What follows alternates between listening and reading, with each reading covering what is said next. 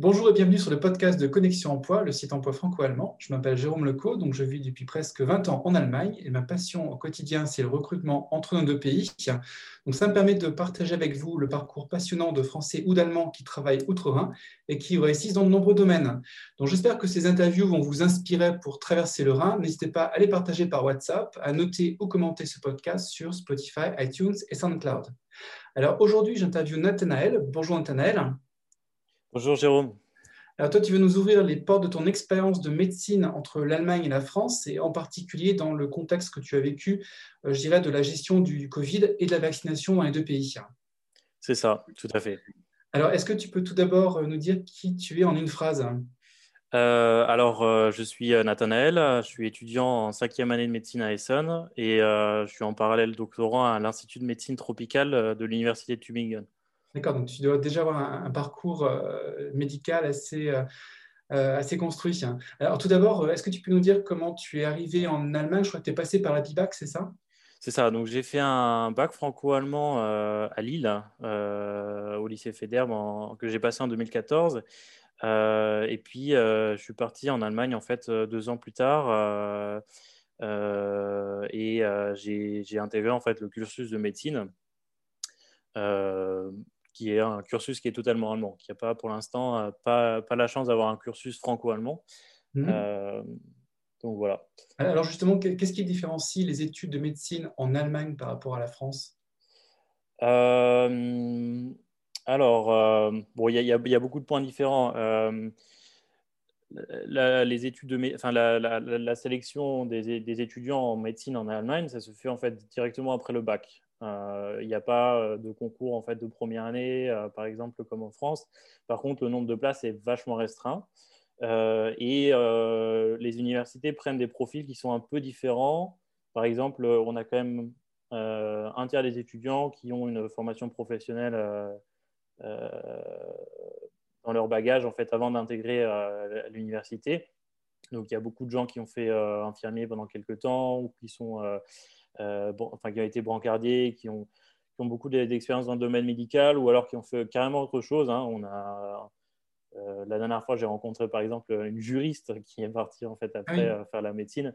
Voilà, c'est les études en fait, elles peuvent très bien démarrer à, à, 20 ans, comme elles peuvent très bien démarrer à 25, voire parfois à 30, 30 ou 35 ans. Alors qu'en France, c'est quand même pas du tout la même chose. donc c'est un peu ça qui différencie en fait les deux systèmes. Après, au niveau des études, là, euh, les, deux systèmes sont en train de, finalement en fait, euh, se ressembler. Euh, c'est-à-dire qu'on va, on approche en fait sur un système de, comme le système de Bologne, en fait, avec une licence de médecine, un master de médecine et une troisième année de master de médecine, en fait.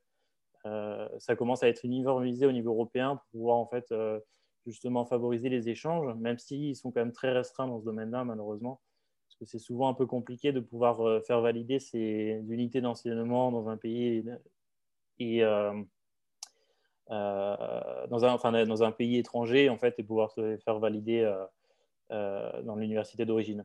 On continue à voir à la fin, quand la formation médecine s'achève en Allemagne, on continue à voir aussi ce qu'on appelle le physicum, je crois, c'est ça? Euh, alors, le, le, physicum, en fait, correspond au premier examen d'État. En Allemagne, il y a trois examens d'État. Donc, il y a le physicum qui est le premier après les deux ans, en général, après les, quatre premiers semestres, qui est clos une formation théorique. Euh, après, en fait, après les cinq ans, il y a ce qu'on appelle le deuxième examen euh, d'État, ou M2, dans le jargon universitaire. Et puis après, il y a le dernier examen, qui est un examen oral, qui clôt en fait des études et qui euh, euh, donne en fait ce qu'on appelle l'approbation en allemand euh, pour pouvoir en fait exercer la médecine. Et à ce moment-là, on est médecin assistant, donc Assistenzarzt. et là, on peut choisir en fait différentes, différentes voies. Alors, quelles sont les conditions d'admission en médecine en, Allemagne Comment tu as fait pour t'inscrire en, Allemagne et, passer donc le, filtre de, de l'admission? Alors en fait, euh, c'est assez simple. Hein. Euh, il y a une plateforme qui existe qui s'appelle Hochschulstart, euh, qui correspond en fait un peu à Parcoursup pour, nous Français. et en fait, il suffit d'envoyer sa copie de, son bac en fait avec les notes de son bac. et après, en fait, il y a diverses phases de sélection. Donc, soit on est pris directement par la note du bac, soit on est pris parce qu'il y a eu un parce qu'en fait, il y a eu un choix de l'université, c'est-à-dire que l'université reçoit des dossiers, elle va choisir en fait. il y a plein, plein de, choses qui sont parfois un peu compliquées à comprendre au niveau de la sélection, mais qui sont tout affichées en fait en fonction des universités.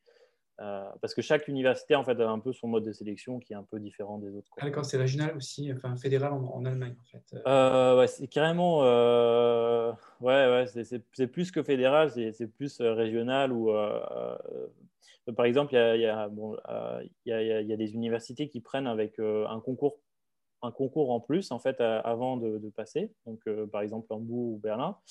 Euh, il y a des universités qui prennent seulement les notes du bac. Il y a des universités où ils ont des, quotas de, personnes en fait, avec un bagage, euh, euh, donc, des études infirmières, des choses comme ça, qui est plus important que dans une autre université. il y a des universités qui prennent beaucoup plus d'étudiants en fait, avec des notes, des notes qui sont moins bonnes que, que, que l'autre université, par exemple. Donc c'est assez, assez différent. Et donc, euh, toi, qu'est-ce qui t'a amené euh, à choisir des études plutôt en Allemagne? Euh, bah moi, j'ai toujours aimé en fait parler allemand. Déjà au lycée, je trouvais que c'était vraiment une bonne opportunité. et j'aime beaucoup le modèle en fait allemand qui est pour moi assez ouvert, où il y a vraiment beaucoup d'opportunités en fait dans, dans, ce que propose en fait le système universitaire. Est-ce qu'il y a eu un petit temps d'adaptation pour toi euh, par rapport au jargon médical? Bon, J'imagine que, dans en anatomie, il y a, beaucoup de, termes euh, qui, dérivent du latin qu'on retrouve aussi en, allemand. malgré tout, il y a beaucoup de, il y a de la technicité aussi euh, dans, l'environnement médical? Donc, est-ce qu'il y a eu un petit temps d'adaptation par rapport au langage? Oui, il y a eu un temps d'adaptation au début, avec, surtout au niveau de l'oral, en fait. C'est-à-dire que j'avais l'habitude de, d'écrire euh, beaucoup en allemand, de devoir rédiger des devoirs en allemand, etc. Donc, ce n'était pas trop, trop un problème, mais c'était plutôt l'oral, en fait, la communication, et notamment la communication avec les patients, euh, qui, euh, au début, en fait, n'était pas si simple. Mais justement, par rapport à la communication, par rapport aux patients, est-ce que as, on parle toujours de différences franco-allemandes, mais est-ce que tu as, as, pu là aussi remarquer, peut-être, puisqu'on parle des patients, une, façon un petit peu différente, peut-être, de, de communiquer avec le patient? Non, pas vraiment, mais en Allemagne, il y a, ce qu'on appelle le, Schweigepflicht, qui est euh, en fait le, secret médical euh, qui est extrêmement important. et, là-dessus, en plus, avec les, nouvelles réformes de Datenschutz, c'est un, point qui est vraiment un, très important aux Allemands. La protection des données. Voilà, c'est ça, c'est ça. Donc, donc par exemple, divulguer des informations d'un patient ce, qui, ce, qui est, rigolo, par exemple, en fait, c'est que parfois, euh, le médecin généraliste, euh, il, peut prendre contact avec un autre médecin, en fait, euh, dans une clinique qui, suit le patient. Mais en fait, normalement, il n'a pas forcément le droit de divulguer les informations au téléphone sans que le patient, en fait, a signé ce qu'on appelle une Schweigepflichtenbindung, qui correspond, en fait, à une une autorisation en fait de communiquer les informations des, du, dossier médical. Euh, et ça, je trouve que c'est assez pointueux ici en Allemagne. On rigole pas avec ça. ta première étape, ça a été euh, à Essen, découvrir les, études à Essen. Donc pour toi, c'était aussi la découverte, j'imagine, de, de, la vie étudiante classique. Bah alors, euh, moi, je suis arrivé à Essen en fait après le physicum parce que les, deux premières années, je les ai faites dans la Sarre, en fait, à côté de ah, Saarbrücken. Mmh. Euh, mais après, oui, je suis arrivé dans, dans, la, dans, la, dans, la, dans la Ruhr, en fait. Donc, euh, j'ai quand même pas mal, pas mal apprécié le coin et à visiter un peu en fait les, les différentes opportunités qui qu'on peut avoir en fait dans, la Ruhr quand même, qui est une région extrêmement dynamique où toutes les villes sont, juxtaposées. Euh, donc il y a moyen de faire quand même beaucoup de choses. Hein. Même euh, Düsseldorf, c'est pas loin. Euh, Cologne, c'est pas très loin. Après ces premières années de, découverte de l'environnement de, des études de médecine en Allemagne, tu t'es lancé dans un projet qui est presque un projet franco-allemand, puisque tu es, parti, je crois, au Cameroun, à Douala, c'est ça? Euh, alors, le, Cameroun, c'était pour, euh, c'était pour faire une, une famulature qui correspond à un stage, en fait. Euh, mais en fait, après, avoir, après être parti au Cameroun, j'ai décidé, en fait, de, de me lancer en fait sur un projet sur, sur la malaria ou paludisme, qui est la maladie infectieuse la plus, la plus mortelle en fait dans le monde. Donc, on estime à peu près à quasiment un demi-million de, personnes qui décèdent chaque année, notamment la plupart du temps, peut-être à 90% des enfants de moins de 5 ans. et je pense que cette année, avec la crise du Covid, les chiffres sont beaucoup plus élevés. Euh, donc c'est quand même un fléau qui est extrêmement mondial. Euh, et, euh, donc, du coup, voilà, j'ai pu. en fait, après, après avoir fait cette expérience au Cameroun, j'ai décidé de, me lancer là-dedans, dans ce projet-là. Et en fait, avec l'Université de Tübingen et le, le, le, CIMI, qui est en fait un, organisme de recherche qui, a, qui est apparenté à l'INSERM à, Paris, on a pu faire un projet commun en fait sur. Euh, enfin, on a travaillé sur la, transmission du paludisme. Donc, tu t'es lancé un petit peu sur les pas du, docteur Albert Schweitzer, en fait, qui était presque un, profil, je crois, euh, allemand, puis naturalisé français, euh, et ça t'a conduit aussi vers, vers les traces du, paludisme. Voilà, c'est ça, c'est ça. Alors, Albert Schweitzer, c'est un personnage assez, assez rigolo parce que il est né donc en Alsace. À l'époque, c'était allemand, et puis en fait, après la guerre, ça s'est retrouvé euh, en fait, il s'est retrouvé français, en fait, naturalisé, en fait, après la, Première Guerre mondiale. Euh, et euh, il est parti, donc, je crois, juste avant la guerre, en fait, à Lambaréné, qui est une petite ville à, peut-être 200 km de Libreville, qui est la capitale du Gabon. Et il a créé un hôpital, en fait, sur place où il a, pris en charge un nombre assez important de, maladies, notamment euh, euh, tout ce qui est paludisme, euh, lèpre, etc. Et à peu près, je pense, 60, années, 60 ans plus tard, la, fondation Schweitzer en fait, a demandé à, à l'université de Tübingen de, de, fonder un centre de recherche. Il y a un centre de recherche qui a été créé sur place et depuis qui, qui, a bien grandi. Et aujourd'hui, on a une plateforme euh, de, recherche en maladies infectieuses qui est très, très développée euh, sur place à Lambaréné, euh, notamment sur la malaria, mais aussi sur la tuberculose. On fait un peu de sida, on fait beaucoup de microbiologie et beaucoup de différentes parasitoses tropicales.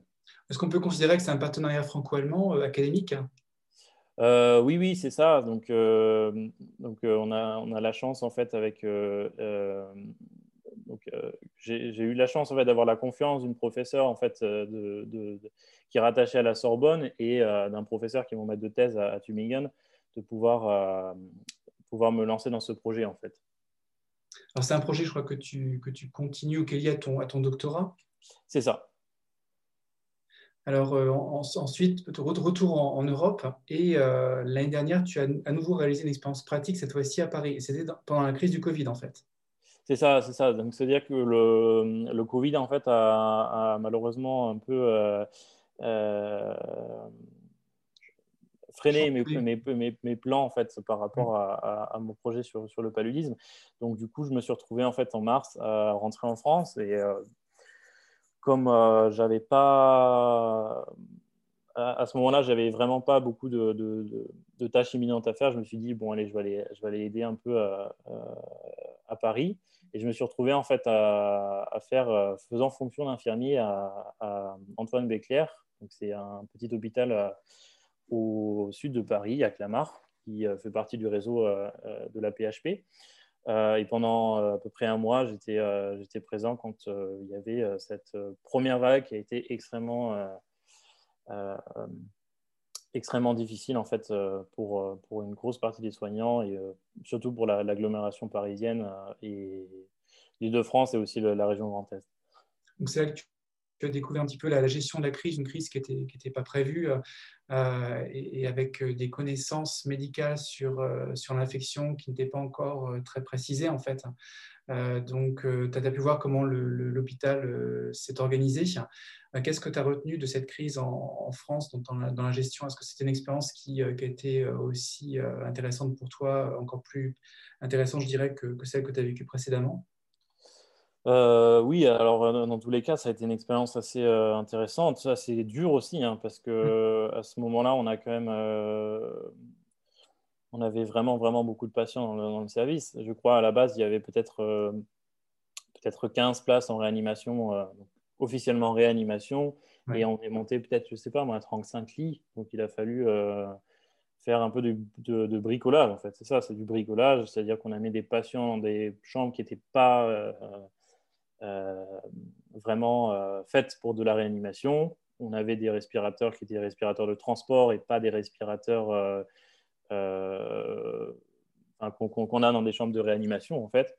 Euh, et euh, donc il a fallu en réarranger en fait tout l'hôpital. et c'était quand même très très compliqué. à ce point de vue-là.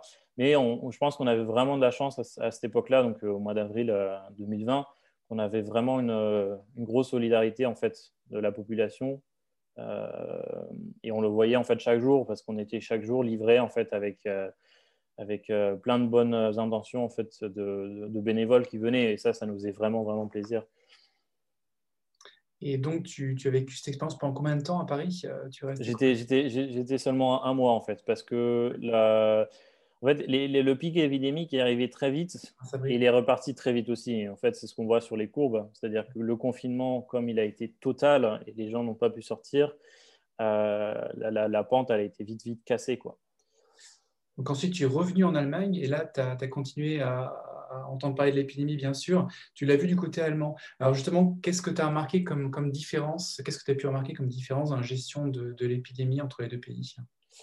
Euh, alors, ce qu'il faut savoir, en fait, c'est euh, tout d'abord, on n'a pas eu euh, de, en fait, des, vagues épidémiques simultanées.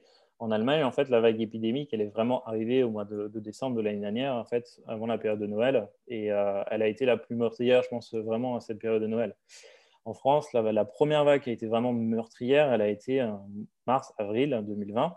elle était extrêmement localisée, donc c'est-à-dire que c'était localisé sur l'île de France et la région Grand Est, alors qu'en Allemagne, elle était un peu plus dispatchée au début. Ça a beaucoup commencé euh, dans la région en fait, de, Cologne, euh, surtout vers la Hollande, parce qu'il y avait des, clusters en fait, après le carnaval, et un peu au niveau de, la Bavière, où il y avait quelques clusters.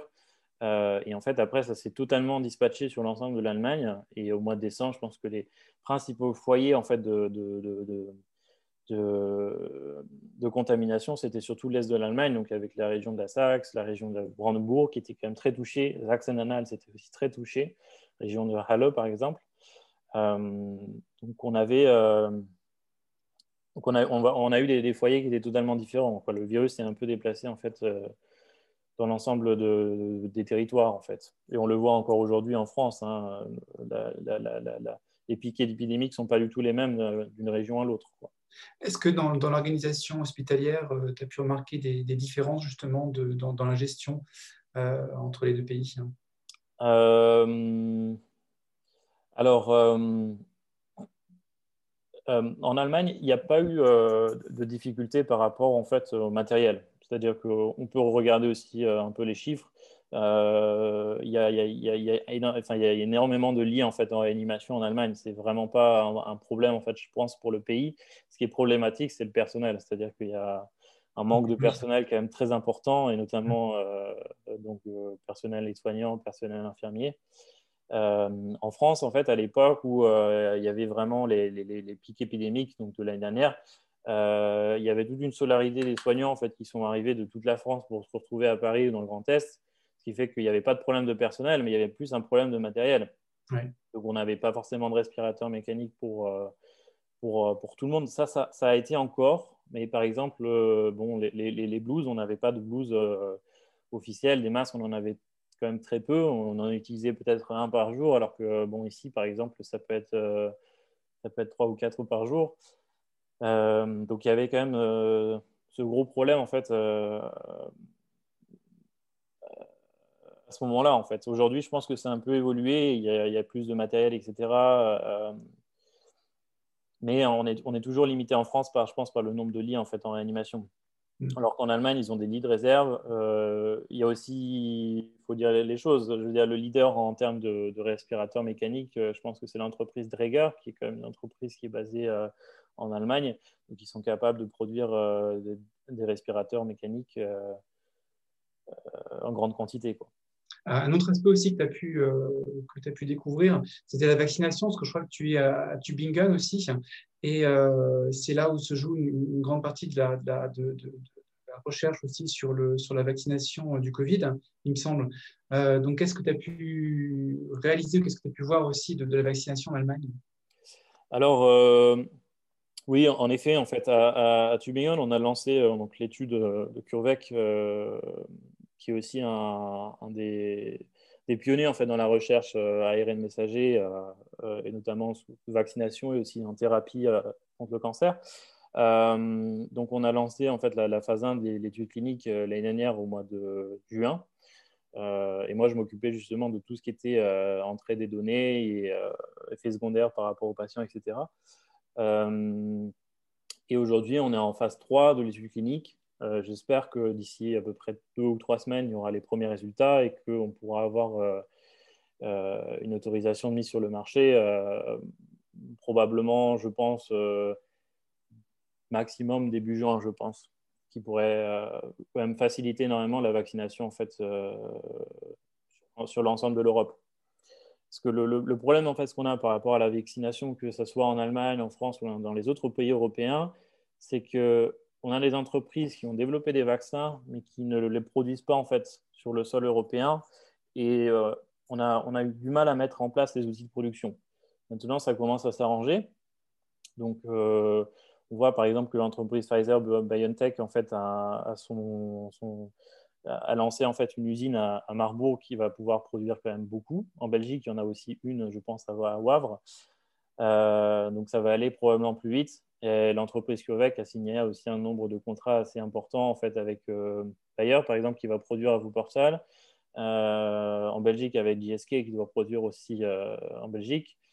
normalement, en Autriche, il y aura aussi un contrat avec, avec Novartis, par exemple. Donc, ce qui fait que une fois qu'il y aura l'autorisation sur le marché, le vaccin sera, pourra être produit en fait beaucoup plus rapidement parce qu'il y aura vraiment l'outil de production sera déjà présent en fait.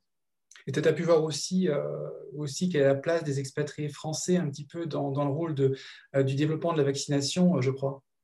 Oui, c'est ça. Donc, ce, qui est, ce, qui est, assez intéressant finalement, c'est qu'on n'a pas de vaccin en fait made in France, ce qui était un peu dommage, mais on a quand même beaucoup d'acteurs en fait qui sont un peu qui sont un peu dispatchés, qui, ont, enfin, qui, ont joué un, rôle majeur en fait dans la, dans, la recherche sur, le vaccin.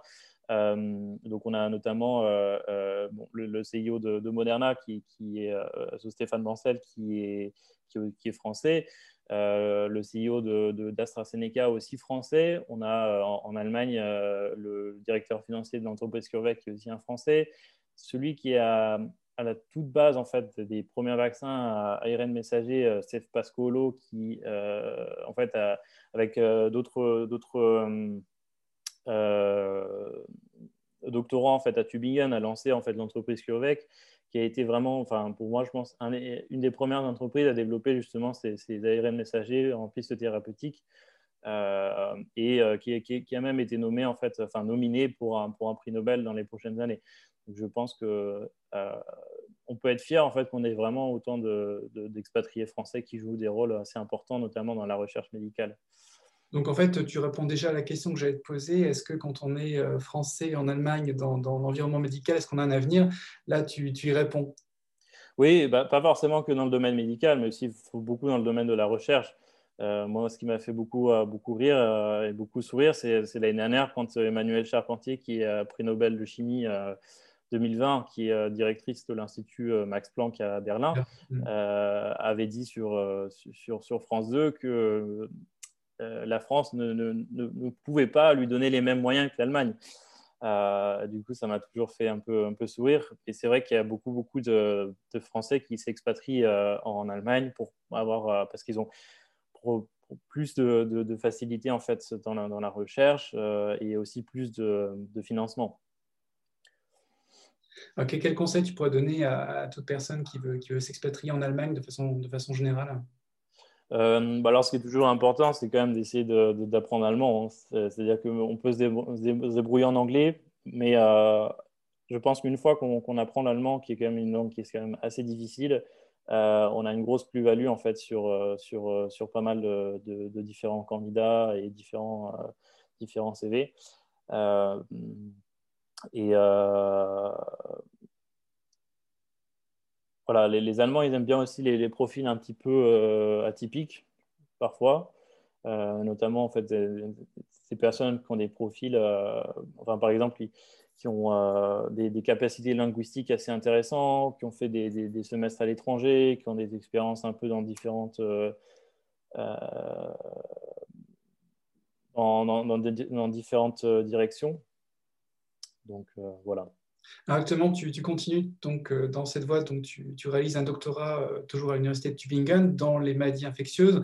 Et euh, est-ce que la, crise du Covid, ça aurait été quelque part une parenthèse ou est-ce que ça t'aura influencé dans, la voie que tu vas suivre? Bah, je pense que ça a été, assez intéressant en fait, de, réaliser que en tant que médecin, on n'est pas. Il y, a, tellement de choses à faire dans la médecine en fait. Il n'y a pas seulement en fait la médecine clinique euh, classique. C'est-à-dire qu'il y a aussi l'entrepreneuriat. On voit que la plupart des, euh, des gens qui se sont lancés dans des startups, etc., beaucoup c'est des médecins en fait, qui, ont entrepris après à côté. Euh, et c'est ça qui est assez intéressant pour moi, pour l'avenir, pour en, me disant que voilà, je suis pas obligé de, de, travailler tout le temps à l'hôpital, mais je peux aussi monter, une startup ou, euh, ou partir dans une, direction, en fait, par exemple dans la recherche. donc, ce sont des gens qui ont, su sortir des, sentiers battus et puis aussi être leurs propres entrepreneurs. C'est assez fascinant. Parce que je crois que, euh, l'entreprise, euh, l'entreprise Biontech est, en train de, monter aussi à la bourse et, et, la, troisième entreprise, je crois, après, les, grands, Allemands, en fait, à la bourse maintenant. Oui, ce qui est, incroyable, c'est que enfin, l'histoire du, couple de, turc, en fait, c'est. Euh, euh, bon, ils sont professeurs à l'université, etc. Mais en fait, en, peut-être 3-4 euh, mois, ils se sont trouvés multimilliardaires. c'est, moi, je trouve que c'est c'est inspirant, pas forcément parce qu'ils ont gagné beaucoup d'argent, mais parce que derrière, ils, vont pouvoir monter énormément de projets. Il n'y a pas que les vaccins, il y a aussi énormément de traitements contre le cancer ou contre d'autres maladies auto-immunes.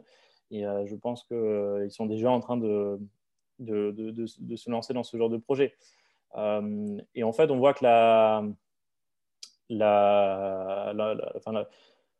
l'industrie pharmaceutique est en train de, se développer totalement et en train de changer un peu de direction. Avant, on avait vraiment les, grosses entreprises qu'on appelle en fait dans, le jargon Big Pharma, donc par exemple Sanofi ou Bayer, en fait, qui, développent des, produits. Et c'est des entreprises qui sont déjà euh, extrêmement connues en fait à la base. Et donc, euh, ils vont essayer de développer des molécules, avoir un brevet et pouvoir avoir des autorisations sur le marché.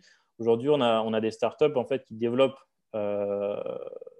voilà, de la biotech en fait dans, dans, dans leur coin, qui rentrent en bourse et qui ce qui, ce qui, leur permet en fait, de, de, pouvoir générer un capital en fait, assez important. Euh, et puis après, en fait, qu'ils soit se rattachent avec un grand groupe, euh, donc par exemple Pfizer, pour pouvoir euh, faire des études cliniques et, développer en fait et pouvoir en fait développer leurs leur médicaments ou leurs vaccins en fait sur le marché. Et du coup, c'est vraiment on a, je pense qu'on a vraiment une, une, une, une émergence en fait dans ce, dans ce domaine-là qui est assez intéressant. Alors, euh, j'imagine, on te retrouvera peut-être dans une start-up euh, d'ici, d'ici quelques années, Nathanaël. J'espère pas que ce sera une, une start-up qui, qui, gérera une prochaine pandémie, mais, mais en tout cas, euh, peut-être qu'on que, sera surpris de se retrouver dans un, dans un nouveau projet franco-allemand, en tout cas. Ah oui, bah, je pense que c'est c'est l'avenir. Hein. Ce, qui, ce qui est un peu dommage, ce que je, je, dis en fait à chaque fois, c'est dans la crise du Covid, on aurait pu faire beaucoup plus euh, en termes européens et notamment en termes d'études cliniques. Euh, si toutes les universités, c'était vraiment euh, les, organismes de recherche avaient travaillé main dans la main en fait sur des traitements, on aurait pu avoir, on aurait pu aller beaucoup plus vite. On a eu beaucoup de couacs, notamment en France malheureusement, parce que je me rappelle en fait de l'étude Discovery qui pour jusqu'à présent n'a n'a donné aucun, aucun résultat et ils ont eu énormément de mal à recruter des patients. Euh, je pense qu'il y avait eu deux patients qui avaient été recrutés au Luxembourg, mais c'est tout. on a l'exemple aussi, l'Institut Pasteur avait été pendant un moment en fait sous la couverture médiatique en fait parce qu'il avait trouvé un traitement. Pour l'instant, je n'ai toujours pas vu d'études intéressantes sur le sujet et je trouve ça quand même vachement, vachement dommage. Quoi. Et je pense que c'est un des gros problèmes en fait qui risque d'être mis sur la table sur les prochains on va sur les prochaines échéances européennes, c'est euh, le domaine de la santé et le domaine de la, de la recherche européenne qui, euh, dans certains domaines, euh, cale un peu, je pense, notamment en médecine. En tout cas, Nathanaël, je te remercie de nous avoir fait part de, ton expérience dans un contexte qui a dû, certainement pas dû être évident. Euh, puis je vais donc te, te souhaiter un, bon, un bon développement en Allemagne et puis on entendra peut-être parler de toi bientôt. Merci beaucoup.